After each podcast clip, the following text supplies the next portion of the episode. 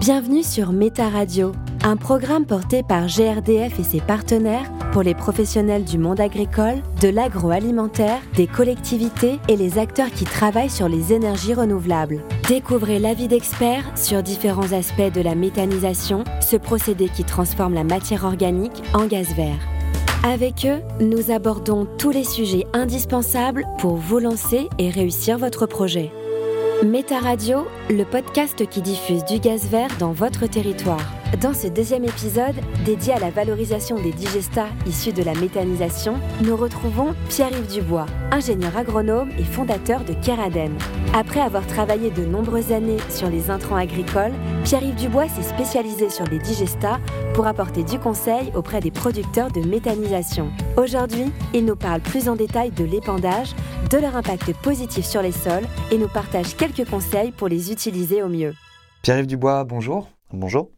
Alors, nous avons reçu dans un, précédent épisode, euh, en tant que euh, conseiller, en tant que formateur euh, auprès d'agriculteurs et d'acteurs de, la filière du biogaz pour la mise en œuvre agronomique des produits de, méthanisation, vous travaillez aussi sur le digestat. Qu'est-ce que c'est? Comment ça fonctionne? Comment je vais, comment je vais l'analyser? Comment je vais anticiper son utilisation? Lors de votre dernier passage, on a pu mieux appréhender justement ce qu'est le digestat, ses avantages agronomiques et puis la préparation de son utilisation. On a même parlé de son stock alors comment est-ce qu'on utilise ce digesta et justement euh, en quoi est-ce que c'est un avantage pour euh, son épandage? Je vais repartir un peu de ce qui a été dit dans l'épisode d'avant, du coup, sur la composition des digestats.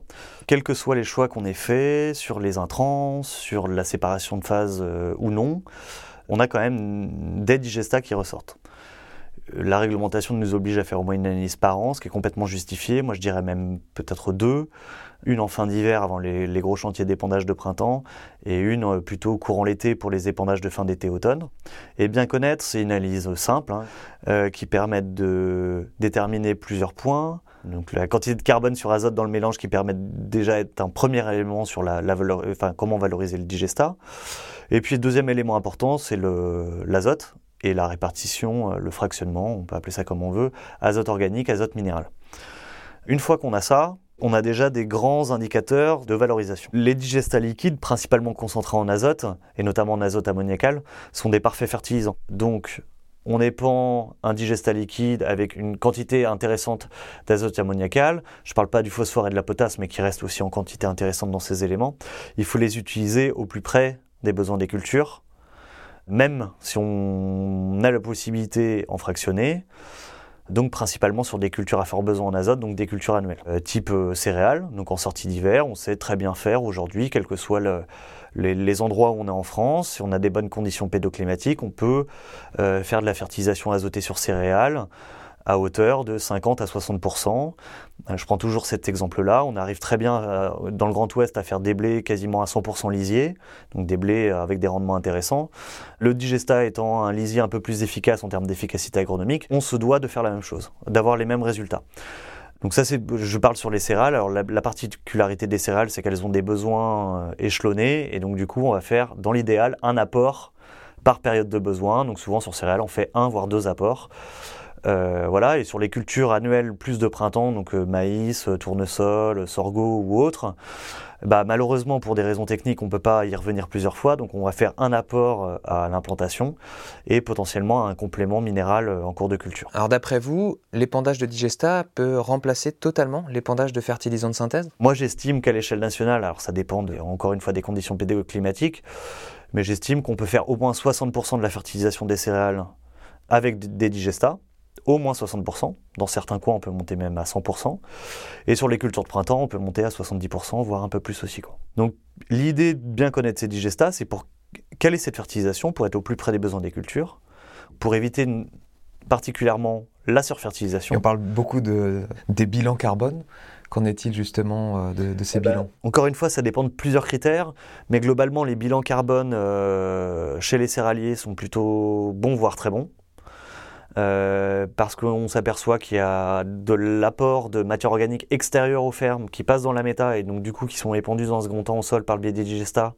Donc par voie de conséquence, on, le delta il est positif. En plus de ça, avec la production d'interculture énergétique, on ramène au sol quand même une quantité de racines qui est non négligeable. Hein.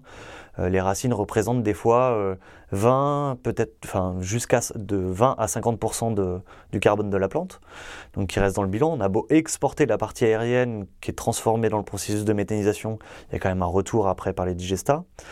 Et le bilan est moyen, voire bon. Donc on a un peu en deçà chez les éleveurs, parce que les éleveurs avaient déjà pour habitude d'épandre les fumiers et les lisiers. Donc là, ils sont transformés.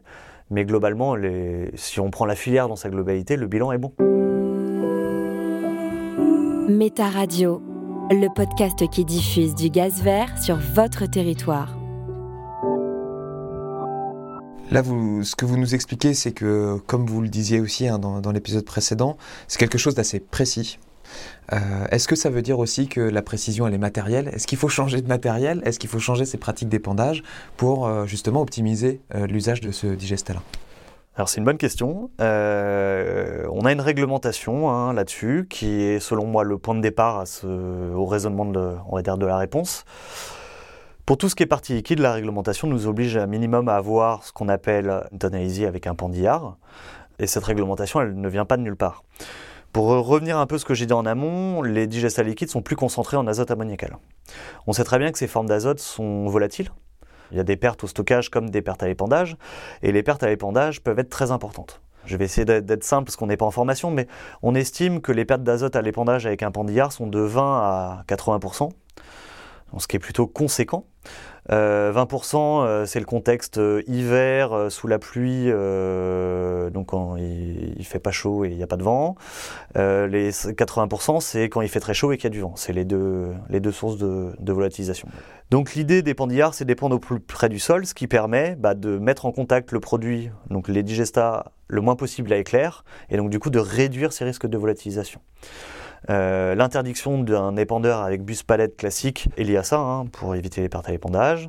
Et puis on peut aller encore plus loin, donc encore plus loin pour limiter encore plus les risques de volatilisation avec les enfouisseurs. Alors différentes typologies d'enfouisseurs, je ne vais pas rentrer dans le détail, mais les enfouisseurs mettant les digestats à l'intérieur du sol, dans le sol, limitent encore plus les risques de pertes à l'épandage. Sur la phase liquide, on a moins mesuré les pertes à l'épandage. On a quelques données, mais qui sont en train d'être réactualisé, mais il y a moins de risques parce que, étant donné que la séparation de phases engendre des phases solides avec moins d'azote ammoniacal, il y a moins de risques de volatilisation. Voilà, pour rappel, on considère qu'au stockage, il y a une thèse qui été sortie il y a quelques années, euh, il y a entre 20 et 22% de pertes au stockage. Euh, vous prenez votre plan d'épandage, vous savez combien d'unités d'azote vous avez à gérer à l'épandage.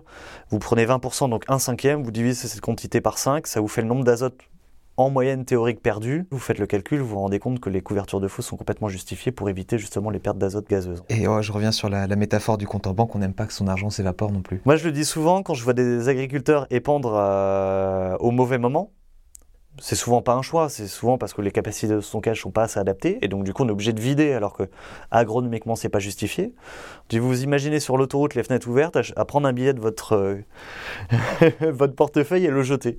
Bah voilà, c'est pareil avec les digestats. Sauf qu'il y a un impact environnemental. Méta Radio, le podcast qui vous aide à vous lancer dans la méthanisation. Donc il faut quand même réfléchir le stockage et même euh, sa façon de, gérer euh, l'épandage des digestats euh, comme des investissements oui. d'une manière permanente. Est-ce que vous, vous appliquez du conseil aussi sur cette notion d'investissement? En tout cas, vous l'abordez cette question? Alors, j'interviens un peu sur le, la technique pure du, choix du matériel. Il y a des organismes très compétents qui travaillent là-dessus, vers qui je relaye les agriculteurs notamment le réseau d'Ecuma, euh, Entraide et autres, euh, qui ont beaucoup de recul. Aujourd'hui, il s'avère qu'on a beaucoup de compétences là-dessus, donc euh, le choix du matériel est à raisonner en fonction de la taille du plan d'épandage, de la distance des parcelles, de la taille des parcelles, aussi de la taille moyenne des parcelles. Donc il y a plusieurs critères qui sont à prendre en compte l'organisation plus des chantiers d'épandage, à savoir est-ce qu'on fait des allers-retours entre la parcelle, euh, est-ce qu'on déconnecte le transport de l'épandage, est-ce qu'on prend tout? Voilà, on, a des, on a des données aujourd'hui, il, y, a un outil qui est produit par euh, la filière porcine pour simuler les coûts d'épandage et qui permet très bien de, choisir justement l'organisation des chantiers euh, pour optimiser justement le coût. On va y revenir justement, mais avant ça, on pense à la typologie des, des projets de méthanisation. Des fois, c'est un groupement. Donc c'est plus facile d'investir à plusieurs. Des fois, c'est une personne seule ou à, deux éventuellement. Vous parliez des, plus gros groupes, des groupes industriels. Euh, est-ce que quoi qu'il arrive, il faut euh, toujours mettre un plan d'investissement selon, selon vous pour avoir vraiment quelque chose qui soit optimisé, même si on est seul ou si on est en groupement, il faut tout de suite mettre ça sur la table?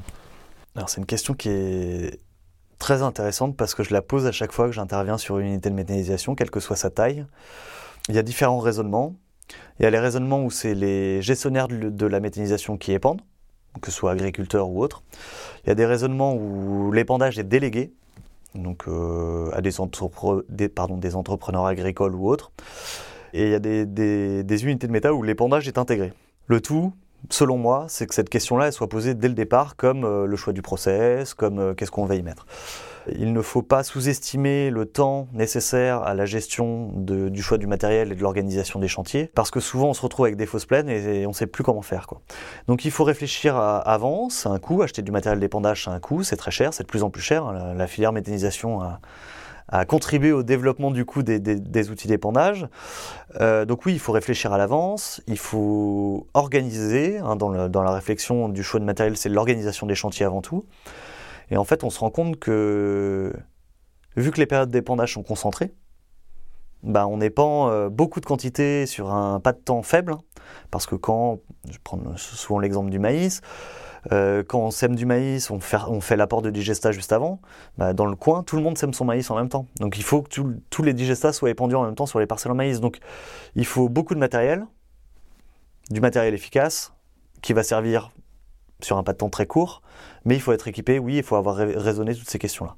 Donc ça veut dire aller à peu près, en prenant des grandes fourchettes, euh, à partir de quand est-ce qu'il faut commencer à déléguer euh, Jusqu'à quand on peut, on peut gérer soi-même son épandage? Est-ce qu'il y a des tailles, on va dire, d'exploitation de, qui permettraient d'avoir un modèle? Chacun a son approche pour répondre à cette question. La mienne est très simple. Euh, le coût de l'épandage est lié au coût du transport. Donc le transport et la main-d'œuvre. C'est le plus cher. C'est pas, au final, quand on épand, on passe très peu de temps à la parcelle. C'est-à-dire, je veux dire, l'épandage pur et dur, c'est très court sur euh, remplir la cuve, être sur la route, aller au champ, épandre, revenir et re-remplir la cuve. Donc au final, il faut optimiser ce temps de transport et, ce coût de main-d'œuvre lié au temps de transport. On s'aperçoit avec les simulations économiques que, en général, euh, dès qu'on dépasse 7 euh, km donc de la distance entre l'unité de méthanisation et la parcelle, on observe euh, une explosion des coûts de transport. Donc il faut déconnecter le transport de l'épandage. Donc le, pendillard ou l'enfouisseur reste dans les champs et un autre outil va permettre d'acheminer les digestats jusqu'à la parcelle.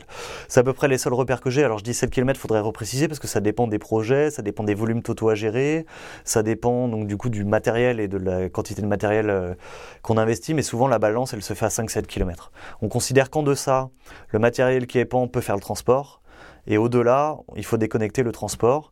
Et au-delà de 10-15 km, je ne sais plus, euh, on peut complètement déconnecter, c'est-à-dire ne pas avoir du matériel agricole pour gérer le transport, investir dans des citernes et tout, et, euh, laisser le matériel d'épandage au champ. Euh, là, on est clairement sur des projets que je nomme territoriaux, à savoir des gros volumes à gérer, donc des grands plans d'épandage avec des fois des parcelles qui vont à 20, 30, 40, 50 km. Donc ça vaut le coup de se poser la question quand même. Ah, mais ça vaut complètement le coup ça vaut complètement le coup. Euh, parce qu'au final, euh, moi j'ai vu des unités de méta qui allaient de 2,50 euros le mètre cube euh, épandu en digestat liquide à quasiment 7 euros. 7 euros, c'est parce que c'est pas du tout réfléchi.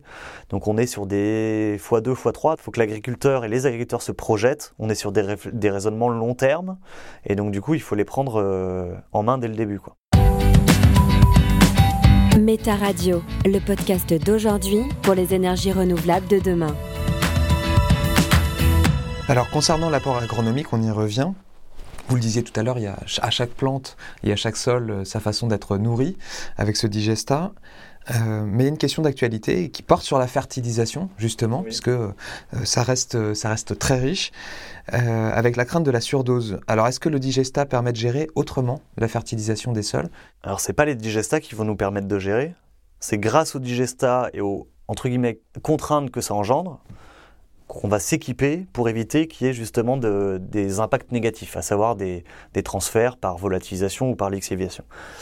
On a fabriqué un nouvel effluent. Alors je parle d'un digesta alors que j'ai dit qu'il y en avait plusieurs, mais pour faire simple, on fabrique un effluent qui a une efficacité agronomique euh, plus importante qu'un effluent standard, euh, avec une concentration en azote euh, minéral ammoniacal plus importante. Donc beaucoup plus de risques de perte.